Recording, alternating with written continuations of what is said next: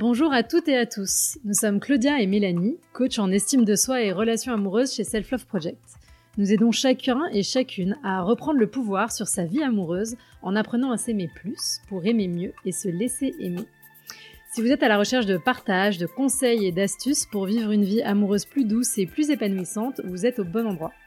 Sur ce podcast, nous échangeons chaque semaine à deux sur un sujet lié à l'amour, la relation amoureuse ou l'estime de soi ou à plusieurs avec nos invités qui viennent nous partager leurs expériences et leurs apprentissages sur ces sujets. On est parti pour l'épisode du jour. Bonne écoute Bonjour Mélanie. Hello Claudia. Bonjour Charlotte. Bonjour. On est super contente de te recevoir aujourd'hui. Euh, avant d'attaquer, est-ce que tu peux nous parler un petit peu de toi, nous dire quel âge tu as et ce que tu fais dans la vie, s'il te plaît? Bien sûr. Alors j'ai 32 ans. C'est marrant parce que c'est pas une question qu'on me pose souvent l'âge et c'est surtout une question dont je m'en fous. dont je me fous. Mais j'ai 32 ans, je vais avoir 33 ans au mois de mars prochain. Je suis donc bélier. Euh, qu'est-ce que je fais dans la vie? Alors, j'ai tendance à dire que je suis hypnothérapeute, mais de moins en moins parce que ça m'enferme. Euh, finalement, je suis surtout une multipotentielle. Euh, je suis peut-être hypnothérapeute aujourd'hui, j'accompagne des femmes et si ça se trouve, demain, je serai éleveuse de lama au Pérou. J'en sais trop rien. J'habite à Paris, j'habite dans plein cœur de Paris, j'habite dans le deuxième arrondissement et j'habite aussi en Bourgogne, entre la Bourgogne et Paris, voilà, de façon un peu circulaire. Et du coup, on va commencer. Nous, on a toujours une question un peu traditionnelle pour débuter nos podcasts. C'est est-ce que tu pourrais nous raconter ton premier baiser ou ton premier je t'aime? Bien sûr. Alors, mon premier baiser, j'avais 5 ans. C'était un, petit bisou avec euh, quelqu'un qui s'appelle euh, Steven. Euh, je, ne me souviens plus de son nom de famille, ceci dit. Et mon premier je t'aime, je ne pense pas que c'était avec Steven, c'était plutôt avec David, à l'âge de, je devais avoir 8-9 ans, en CM1. Je rentrais d'un voyage de classe euh, à Strasbourg. Enfin, j'étais partie à Strasbourg en CM1 et on s'est embrassés sous le siège euh, du train. Et très rapidement, il y a eu des je t'aime. Ce que d'ailleurs, je trouve assez dingue parce que le je t'aime n'est pas facile à dire à l'âge adulte. Donc, je trouve ça dingue qu'il y ait autant de spontanéité à l'âge de 8-9 ans, quoi. Et après, du coup, comment ça s'est passé, euh, ta vie amoureuse Est-ce que tu as continué avec ce David ou est-ce que tu l'as débuté avec des plus grosses histoires plus tard? Non, j'ai continué avec ce David. c'est quelqu'un avec qui j'ai été, c'est un grand mot, mais en tout mhm. cas, on a fricoté ensemble en CM2, 6e, 5e, 4e, et notre histoire, c'est fini là. Euh, mais c'est quelqu'un, c'était, c'était une amourette, typiquement, c'est quelqu'un avec qui euh, il n'y a jamais eu de rapport sexuel, et ça s'est arrêté à, à, des grosses pelles. j'ai le souvenir que euh, on se roulait des grosses pelles après l'école, mais, mais ça restait, mine de rien, mon premier amoureux, plus qu'un Steven avec qui il y a eu un bisou qui n'avait peut-être pas grand intérêt. Et du coup, quand tu as arrêté de fréquenter David, après, euh, ça a été euh, le célibat, entre guillemets, parce qu'à cet âge-là, je sais pas si on peut parler de célibat, mais euh, est-ce qu'il y a un autre garçon qui a attiré ton regard j'ai pas de, de souvenirs à l'adolescence de grandes histoires. après David, donc David, ça s'est fini en quatrième. Hein. j'ai j'ai peut-être fricoté de la même façon avec un ou deux garçons. Et puis ma ma grande histoire qui a duré 7 ans a quand même débuté à 16 ans. Donc on parle de l'adolescence. Parce que juste avant ça, j'étais en train de vous dire qu'à l'adolescence, j'ai pas de souvenir de grandes histoires. C'est faux. Mon premier copain avec qui j'ai passé 7 ans s'appelle Tom. Euh, et donc ça a débuté à un âge où euh, tout feu, tout flamme, euh, tu as envie de te lancer dans quelque chose de, de très beau, de très brut, de très passionnel, très sexuel. C'était une belle histoire. Mais aussi, je dirais, bon, ça, c'est avec du recul et maintenant que je me connais mieux, une histoire. Euh, une histoire où j'avais besoin de combler beaucoup de choses. Quel genre de choses, par exemple, tu sais? Bah, tu vois, typiquement, euh, moi j'ai eu un modèle de famille euh, assez chaotique. j'ai pas eu mes parents. petite, j'étais en orphelinat et très rapidement j'ai été adoptée par un oncle et une tante. J'ai été mise sous tutelle d'un oncle et une tante. J'étais une enfant, une adolescente euh, en manque d'amour, mais cruelle. Euh, et c'est sûr que ce fameux Tom qui, lui, avait son papa, sa maman, sa sœur, euh, une famille, une famille plein d'amour, bah, il y a une partie de moi qui était inconsciente. je, je, posais pas le mot, enfin le doigt dessus plus jeune. Il y a une partie de moi qui était inconsciente, mais bien sûr que son modèle familial me donnait envie. et lui-même était très, très, très, très affectueux avec moi. Hmm. Et du coup, c'était une relation qui était bien ou t'étais bien dans cette relation? Très bien, une relation très saine. C'était quelqu'un de très sain. C'est une très belle personne. Euh, j'ai été très bien les 3-4 premières années sur 7 ans. D'ailleurs, j'ai passé 6 ans et demi précisément avec lui et pas 7 ans. J'ai été très bien les 3-4 premières années. Euh, c'était euh, vraiment tout feu, tout flamme. J'ai des souvenirs. Et ça a bien duré 3 ans. On quand on se, donc on n'habitait pas ensemble, mais quand on se voyait, on faisait l'amour parfois entre 4 et 6 fois par jour. Et ça, j'y repense parce qu'aujourd'hui, je, je, je, ça n'arrive pas. Et je me dis vraiment, c'était, enfin, il y avait une spontanéité du corps, une spontanéité de, de, de, l'âme, de tout ça qui était assez dingue. On se posait finalement pas beaucoup de questions. Mhm. Euh, j'étais très très bien pendant 3-4 ans jusqu'au jour où j'ai vraiment mûri à toute vitesse, bien plus que lui, peut-être de par la vie que j'ai menée. Euh, bah, je suis partie à 17 ans de chez ma tante qui venait de divorcer de mon oncle. Et du coup, bah, rapidement, j'ai switché à quelque chose d'assez adulte et j'ai eu l'impression de me retrouver avec un enfant. Donc euh, autant les trois premières années, c'était plein de spontanéité, plein de douceur, plein d'amour et plein de sexualité et, j'en passe. Et puis au bout d'un moment, j'ai eu l'impression d'avoir un enfant avec moi. Et là, petit à petit, je me suis sentie de moins en moins amoureuse. Et pourtant, je restais. Oui, parce que es resté, du coup, tu es resté encore euh, facilement euh, deux ans et demi avec lui. Et ouais. T'arrivais pas à partir? Non, et puis euh, j'étais pas encore, euh, j'étais pas réalisée à l'intérieur de moi. J'étais encore un peu seule. J'avais plein de blessures de l'enfant. J'avais plein de plein de manques. Et donc j'associais Tom finalement à quelqu'un qui était peut-être plus mon mon amoureux, enfin ou du moins je me sentais plus amoureuse de lui, mais peut-être que je l'associais à une espèce de figure paternelle ou finalement quelque chose de pas très sain, quoi. Mais euh, et quel est le déclic qui a fait que tu as réussi Parce que je pense que c'est toi qui y as mis fin, non? Et non. Ah non. c'est lui. Ah, tu vois. Euh, c'est drôle. Hein. Et, mm, et en fait, je pense que moi, je le quittais pas. Mais comme je suis quelqu'un d'assez entière, mes comportements devenaient euh, agressifs. Euh, pas. Quand je quand j'aime pas ou que je suis pas à la bonne place, aujourd'hui je quitte, la question se pose même plus, mais pendant longtemps, bah, je, je, ne savais pas être sympa, du coup, vu que j'avais pas envie d'être là. Et du coup, j'ai accumulé pas mal de comportements agressifs et j'en passe, et c'est lui qui a fini par, qui a fini par s'enlacer. Et ce qui s'est passé, c'est qu'il m'a quitté comme une merde. il m'a, il a trouvé quelqu'un. Et d'ailleurs, avec qui aujourd'hui, il, me semble qu'il a deux enfants ou qu'il va avoir un enfant ou autre. Alors, je suis plus du tout en contact avec lui. Euh, il m'a quitté pour quelqu'un d'autre. Euh, j'ai eu deux mois de grosse, grosse, grosse tristesse, sans doute beaucoup d'ego. Euh, mais grosse tristesse. Hein. Je me souviens, j'écoutais la chanson Avant qu'elle parte de Maître Gims, qui, est à la base une chanson pour sa mère, pas du tout pour sa copine, mais moi je me, je me la suis tout simplement euh, attribuée et appropriée. Et, euh, et, après ces deux mois, mais de grosse tristesse, mais profonde, parce que j'aime bien l'idée d'aller au fond de l'excès de l'émotion, je me suis rarement sentie aussi libérée, libre et, et envie de croquer la vie, quoi finalement, sur les six ans et demi, mais évidemment que les trois dernières années, je m'étais enfermée dans quelque chose par sécurité, qui d'ailleurs était une fausse sécurité, mais pas. Mais je m'amusais pas. Et donc ensuite, je me suis éclatée. Bon, bah, du coup, quand même, une jolie euh, première histoire, euh, enfin, qui a permis. Après, comment ça s'est passé alors? L'après, après cette histoire, euh, j'ai beaucoup fait la fête. Beaucoup, beaucoup, beaucoup, parce que mine de rien, dans cette première histoire, on était beaucoup à deux. Euh, on voyait pas mal ses amis. Moi, je m'étais un peu coupée des miens. Euh, je m'étais plus adaptée à lui que l'inverse. Et, euh, et après, j'ai ressenti l'envie vraiment de faire la fête comme jamais. Quoi. Donc, j'ai beaucoup fait la fête. J'ai rencontré beaucoup d'hommes.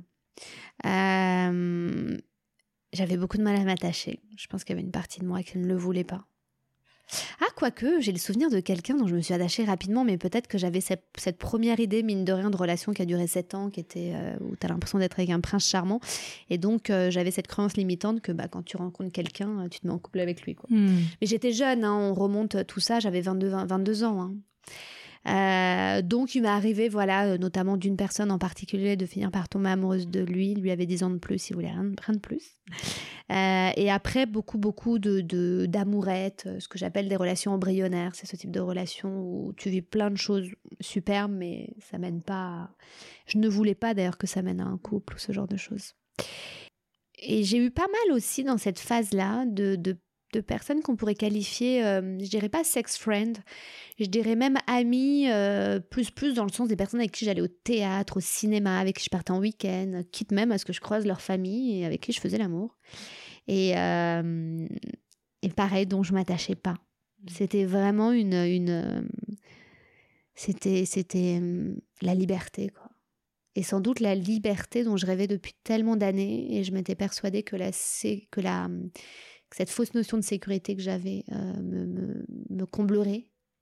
Et en fait, dans cette deuxième phase de vie un peu amoureuse et tout, je me suis rendu compte que c'était la liberté qui me comblait. Hmm. Et comment tu penses que tu t'es construite du coup euh, dans cette phase-là? Comment ces rencontres, elles t'ont permis peut-être de guérir certaines blessures euh, que tu avais avant? Non, alors faut savoir que j'ai débuté une psychanalyse assez tôt finalement, en parallèle déjà de Tom. Euh, et, dans toutes ces rencontres-là, finalement un peu furtives, euh, j'avais quand même déjà pas mal avancé dans ma psychanalyse. Donc j'avais quand même, j'avais quand même commencé à guérir pas mal de choses. J'étais loin du compte. Hein. Il m'arrivait encore que des blessures ressurgissent.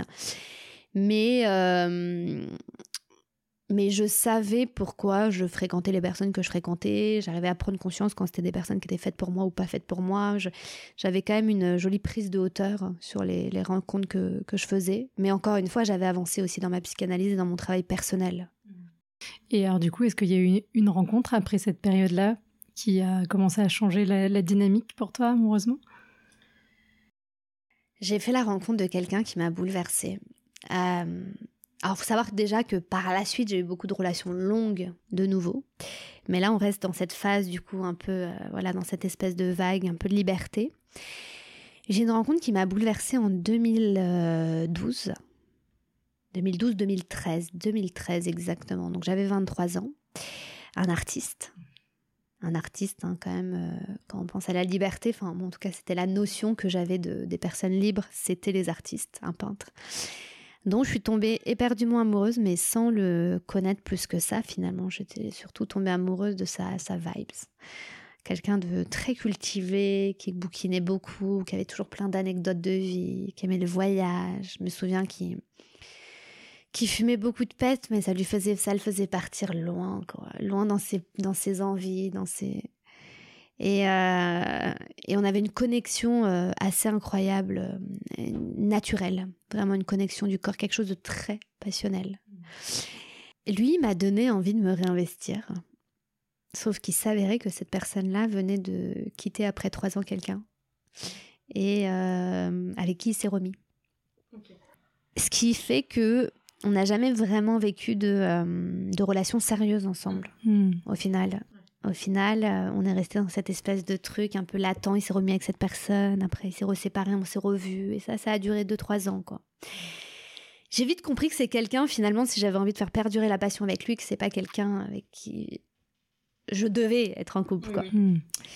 Donc on a continué un peu à, se voir, etc. Jusqu'au jour où j'ai fini moi par me lasser. Finalement, quelqu'un de, qui, qui, n'était pas très euh, euh, un peu lâche d'ailleurs et pas euh, et finalement pas si, pas si intéressant que ça une connaissance de lui-même qui était enfin il n'avait pas vraiment travaillé sur lui à un moment on se lasse je crois qu'on mûrit et puis on, on voit la personne enfin il y a un peu ce voile du désir qui qui s'évapore et après on le voit avec d'autres yeux et on se dit ah finalement euh, j'ai pas tant envie alors que j'en ai eu envie pendant tant de temps. C'est ça.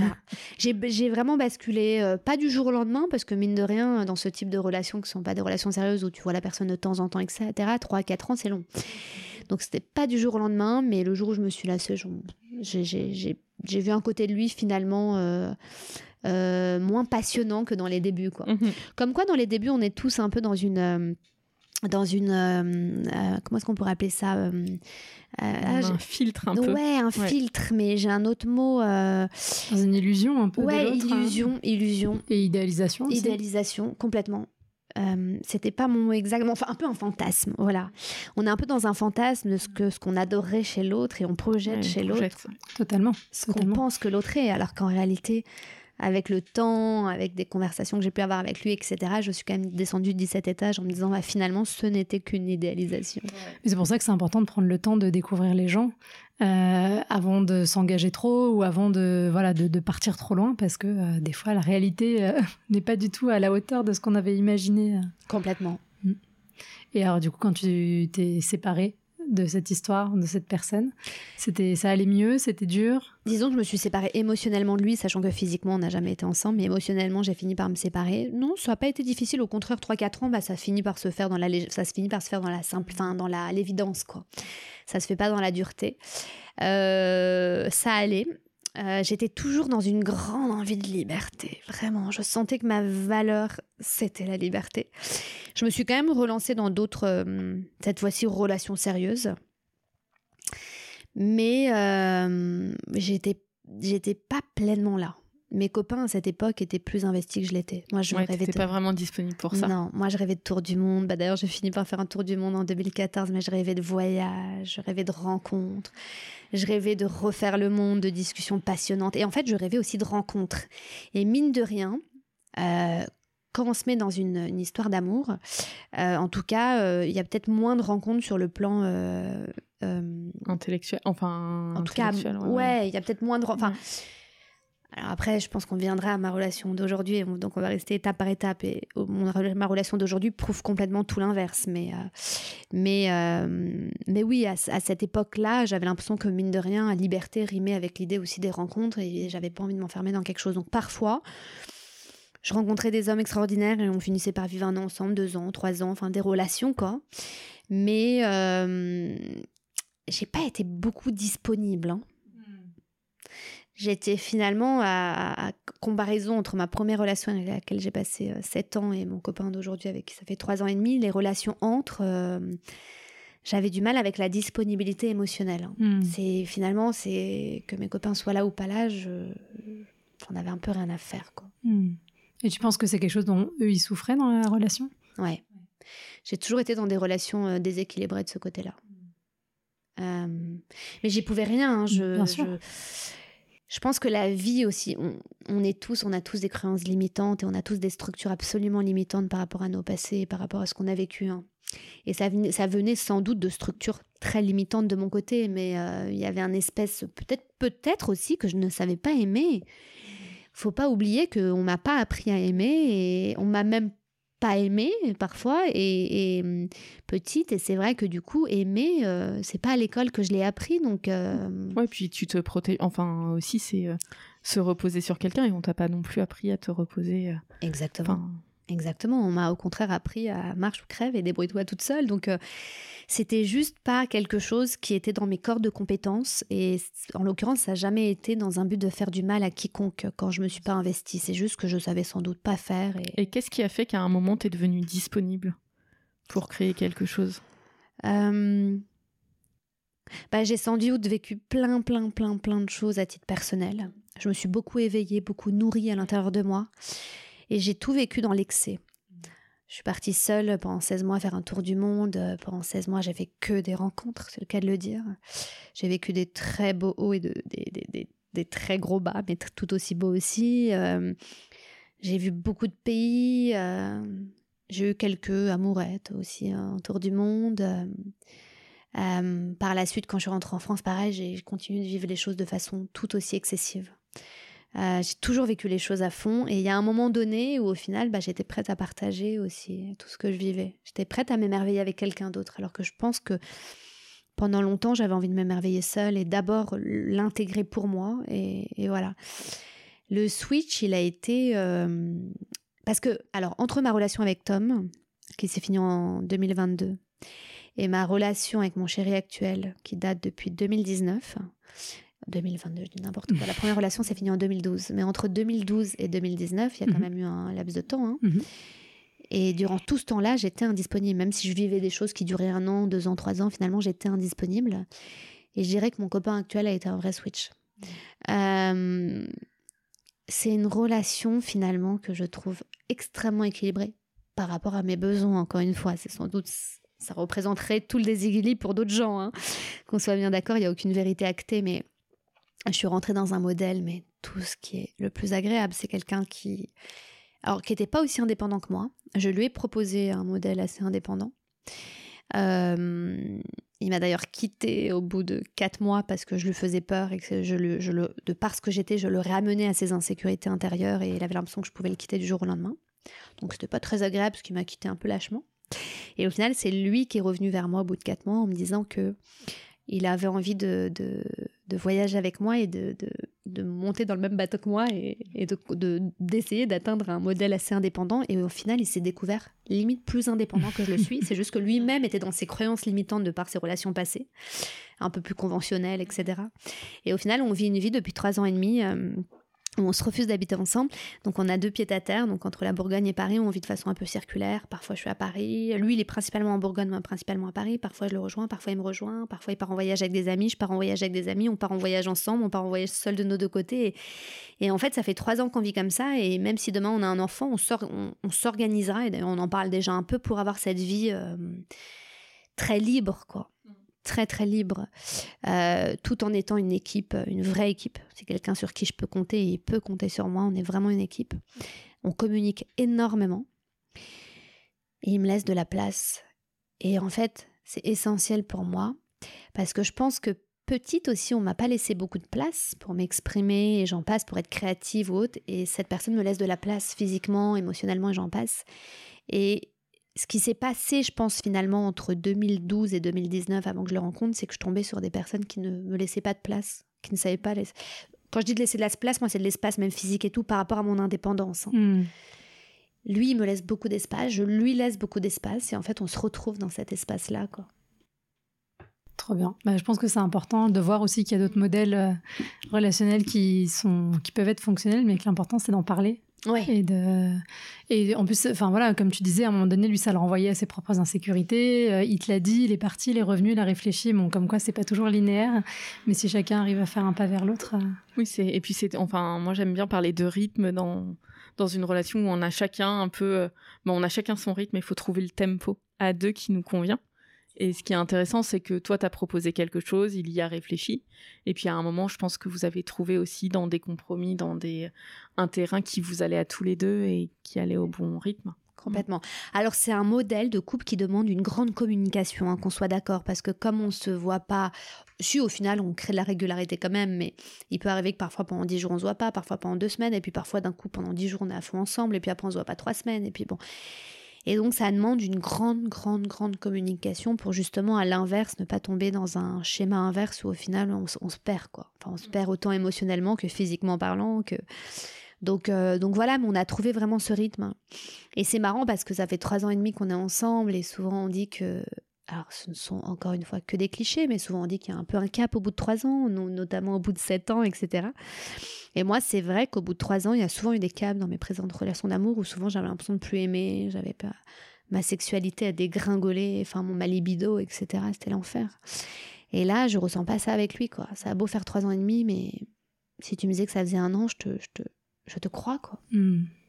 Bah, en fait, souvent, c'est que c'est hum, qu'avant, on n'aime pas les gens, on est amoureux d'eux, on est encore dans l'état amoureux, et puis à un moment donné, ils se dissipent. Et ça revient à ce qu'on disait tout à l'heure, et des fois, quand ils se dissipent, on se dit Ah merde, en fait, non, c'est pas la bonne personne pour moi. Ou alors, des fois, on a réussi à, dès le départ, euh, créer l'espace pour vraiment aimer l'autre pour ce qu'il est, et c'est là où c'est plus fluide et où ça, ça se continue dans le temps, quoi.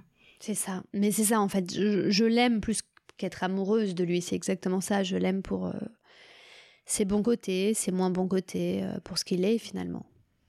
Et, euh, et, du coup, tu disais, enfin, un de tes champs de compétences en ce moment, c'est l'hypnose et c'est accompagner des gens, notamment des femmes. Euh, là-dessus, comment, euh, enfin, comment ça a impacté ta vision de l'amour, euh, ta vision du couple? Parce que je pense qu'il y a aussi une clé où, où tu as trouvé ta place et ton lieu d'excellence qui, qui t'épanouissait en dehors de. Enfin, dans ta vie avant de le rencontrer. Et enfin, comment ça a impacté cette vision-là? Mais alors, c'est drôle parce que ta question, je la trouve pertinente et moi-même, elle me fait me poser la question. Tu sais que j'ai vraiment trouvé euh, ma place euh, professionnelle, euh, je dirais quelques mois avant de le rencontrer. Parce que même si ça fait six ans que je suis à mon compte, en réalité, dans six, enfin, en six ans, il y a eu plein d'étapes. quoi. Et typiquement, les deux premières années, j'avais beau me dire je suis à mon compte, mais oui, je l'étais, mais dans, les faits, il se passait pas grand-chose. quoi. Il n'y avait pas des clientes qui, faisaient la queue devant chez moi, etc. Et en fait, tout a vachement évolué ensemble. je trouve que mon activité, elle a, elle a vraiment explosé, euh, euh, pas grâce à mon chéri et pas par mon chéri ou quoi que ce soit, mais tout s'est fait de façon assez parallèle. Euh, ça fait trois ans et demi que je suis à la bonne place professionnellement parlant et que mon activité a vachement bien décollé. Et ça fait euh, trois ans et demi que je suis avec mon chéri. Donc c'est que, tu vois, c'est là pour revenir à ta question, c'est que à un moment donné, peut-être parce que j'étais tellement éveillée intérieurement parlant que en fait tout s'est fait naturellement, amoureusement parlant aussi, tu vois. moi, enfin, ma conviction, et j'en parle souvent avec mes coachés, c'est de se dire, on a des piliers de vie et quand on en a un qui est vraiment bas, en fait, c'est difficile de se dire j'ai mal professionnellement, je me sens pas à ma place ou euh, j'ai mal dans certains points de ma vie et j'arrive à construire sur les autres. Parce que en fait, euh, si tu es trop bas et souvent, justement, il y a cet alignement à un moment, tout va bien et on se sent suffisamment en sécurité, suffisamment bien pour donner de la place à quelqu'un d'autre et se dire on peut aller vers quelque chose. Et c'est euh, enfin c'est en ça que je trouvais que ça calait bien. Complètement. Et là, ça me fait penser à quelque chose. J'ai une autre anecdote à vous partager. Entre 2012 et 2019, donc encore une fois avant mon premier copain avec qui j'ai passé 7 ans et euh, enfin après mon premier copain avec qui j'ai passé 7 ans et avant mon copain actuel, j'ai eu une relation de 2 ans et demi, 3 ans à peu près avec quelqu'un qui s'appelle Chris. Euh, et c'était déjà dans une phase de vie où je cherchais à me reconvertir parce que mon premier métier, moi, enfin, j'ai fait une école de commerce et je bossais en marketing et je me suis reconvertie à un moment donné. Et avec mon copain qui s'appelle Chris, enfin qui s'appelait Chris, ou qui s'appelle toujours Chris, euh, et ben, euh, je, je, tentais de me reconvertir, mais en fait, ces énergies étaient tellement basses que mine de rien, moi-même, j'avais une énergie hmm. beaucoup trop basse. Quoi. Et c'est hmm. extrêmement important de s'entourer de personnes qui ont la même énergie que vous, enfin, et qui vous éveillent et qui. Et c'est finalement une personne avec qui j'ai réussi à. Enfin, quand j'étais avec lui, je sais que sur ma vie euh, professionnelle ou personnelle, j'ai beaucoup eu plus, j'ai beaucoup eu plus de, enfin, j'ai eu beaucoup plus de mal à développer des choses qui m'ont nourri, etc parce que voilà une personne qui ne s'aimait pas qui avait pas d'estime pour elle euh, d'ailleurs je lui souhaite aujourd'hui d'avoir fait un super boulot mm. sur lui mais et puis toi ça te prend de l'énergie mm. pour en donner du coup c'est de l'énergie que tu peux pas mettre ailleurs pour développer ta vie exactement mm. exactement et ce qui est beau dans ma, relation aujourd'hui c'est quoi? Je suis avec une, personne qui vu qu'on se laisse énormément d'espace euh, mutuellement bah en fait j'ai tout l'espace au monde pour faire bien ce que je veux Typiquement, si demain je veux partir trois mois faire un road trip avec une amie ou seule ou peu importe, la question ne se pose même pas. Pas une seule seconde, je me dis euh, oui, j'en parle à mon chéri, oui, je le tiens au courant, mais je lui pose pas la question de est-ce qu'il est ok. C'est plutôt ça, c'est je le tiens au courant. Et peut-être le jour où on a un enfant, bon, ça s'organise et je lui pose la question si ok. mais aujourd'hui, et, de même pour lui, attention, mm. des deux côtés, de même pour lui. C'est ça. C'est qu'il ne faut pas que ce soit à un moment sa liberté à soi qui freine l'autre, Exactement. Euh, et, que ça ne devienne pas une entrave pour l'autre. Euh. Et c'est ça qui est intéressant quand tu dis, même on commence à en discuter. Sur un enfant, c'est, enfin, des fois, on a plus de mal à imaginer un modèle un peu euh, comme ça, avec un enfant au milieu, parce qu'en fait, on se dit, enfin, comment on fait matériellement pour partager cette charge, et c'est intéressant. Enfin, ce sera mm. de, partager un peu cette vision, de se dire, on essaiera de le faire, quoi. Complètement. Mm. Non, j'ai Ouais, il y a une partie de moi d'ailleurs qui peut avoir un peu peur du jour, et, ça, on, le verra, et de toute façon, ça, ça se maîtrise pas. Hein. On, ne sait pas comment on sera en tant que parent, ou en tant, comment le couple évoluera quand on aura des enfants, mais euh, il y a peut-être une partie de moi qui a un peu peur de perdre en liberté le jour où on a, on a un enfant, quoi. Je sais que j'aimerais un enfant avec lui. Aujourd'hui, non, c'est pas le moment, mais je sais que j'aimerais un enfant avec lui. Et il y a toujours une petite partie de moi qui me ramène à à, la liberté, qu'encore une fois, je pense que bah, cette fameuse valeur de la liberté, elle est très forte chez moi finalement depuis des années. Quoi. Mm, mm, mm. Et elle n'a jamais disparu, comme quoi elle fait vraiment partie de moi. Mais c'est une chance, je pense, de l'avoir identifié si tôt.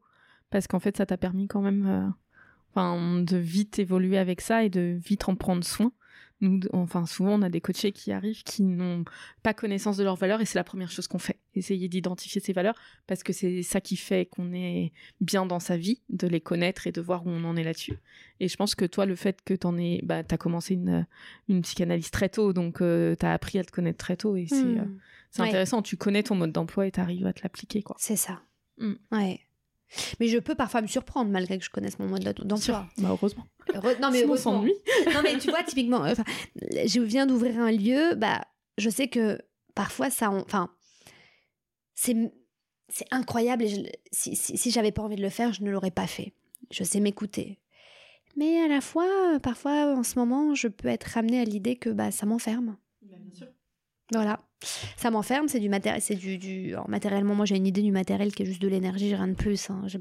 Tiens pas plus que ça, mais mais ça me, ouais, ça peut parfois, je peux me dire, ça m'enferme quoi, d'avoir ce nouveau lieu, etc. Et pourtant, je suis consciente que ma valeur c'est la liberté. J'aurais très bien pu choisir une vie euh, où je continue d'accompagner des femmes, mais à distance, derrière un ordinateur, tout en étant au Guatemala ou au Venezuela ou je sais pas où, et c'est pas ce que je fais. Donc euh, donc voilà, t'as beau euh, connaître parfois euh, ta valeur euh, fondamentale et tu te challenges quand même aussi face à celle-ci, quoi.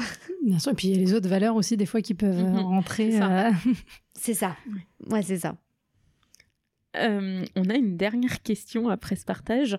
c'est si jamais tu avais eu une petite baguette magique et que tu pouvais revenir à ta petite Charlotte qui a 10-12 ans et qui sait pas encore trop ce que la vie va lui amener, qu'est-ce que tu lui dirais pour l'aider dans ce parcours de vie? Bah, je lui dirais euh, déjà de ne pas toujours croire ce que les adultes lui disent. Parce que mine de rien, quand tu as 10-12 ans, bah, tu as, des modèles, euh, as des modèles qui sont souvent les adultes. Ça peut être tes professeurs, ça peut être tes parents, ça peut être tes tuteurs, ça peut être, euh, j'en sais rien, mais c'est souvent des adultes. Euh, tes modèles un peu d'autorité, quoi. Ou du moins tes modèles éducationnels sont souvent des adultes. Donc de pas toujours croire ce que les adultes, euh, voilà, te disent et d'aller, au, voilà, d'aller au-delà de, d'aller au-delà de ton mal-être actuel parce qu'un mal-être ça peut évoluer. Quand j'avais 10-12 ans, moi je pensais que ce que je ressentais comme mal-être c'était pour la vie et que ça faisait partie de moi et ce qui est terrible. et de croire en la vie parce que euh, la, voilà, là, je parle à la fille qui a 10-12 ans, la petite fille qui a 10-12 ans. En fait, ce que tu vis aujourd'hui comme souffrance, ce sera ta plus grande force à 30 ans. Parce que je, crois en l'idée que plus t'as, d'une certaine façon, plus tu as souffert, plus tu vas te poser des questions pour comment réussir à t'en sortir. Et plus tu vas être réveillé. Donc c'est super de ressentir ça à 10-12 ans au final. Trop bien. Merci beaucoup Charlotte. Et alors si on veut te retrouver, comment est-ce qu'on fait si on veut travailler avec toi et tout? Euh, bah, vous pouvez me trouver sur Instagram, mhm. sur ma page Charlotte Vallée, simple comme bonjour. on va mettre le lien dans la description du podcast. C'est adorable. Et ma page nouvelle, donc c'est la page de mon nouveau lieu. qui est situé dans le 17e euh, avenue de Wagram. Et après, j'ai un site euh, internet, tout ce qu'il y a de plus classique, charlottevallée.fr. Très bien. Bon, on mettra tout ça dans la description pour qu'on puisse te retrouver facilement. Super.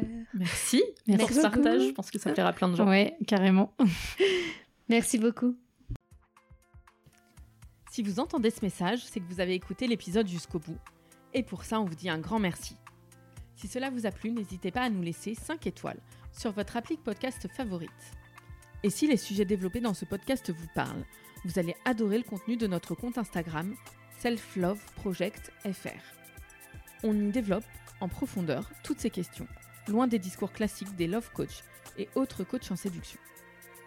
Nous avons aussi développé un accompagnement collectif hyper puissant pour les personnes célibataires qui en ont marre de galérer dans leur vie amoureuse, mais qui ne savent pas vraiment comment faire autrement.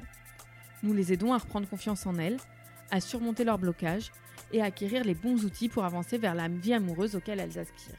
On vous donne rendez-vous sur self-love-project.com slash coaching pour avoir toutes les informations.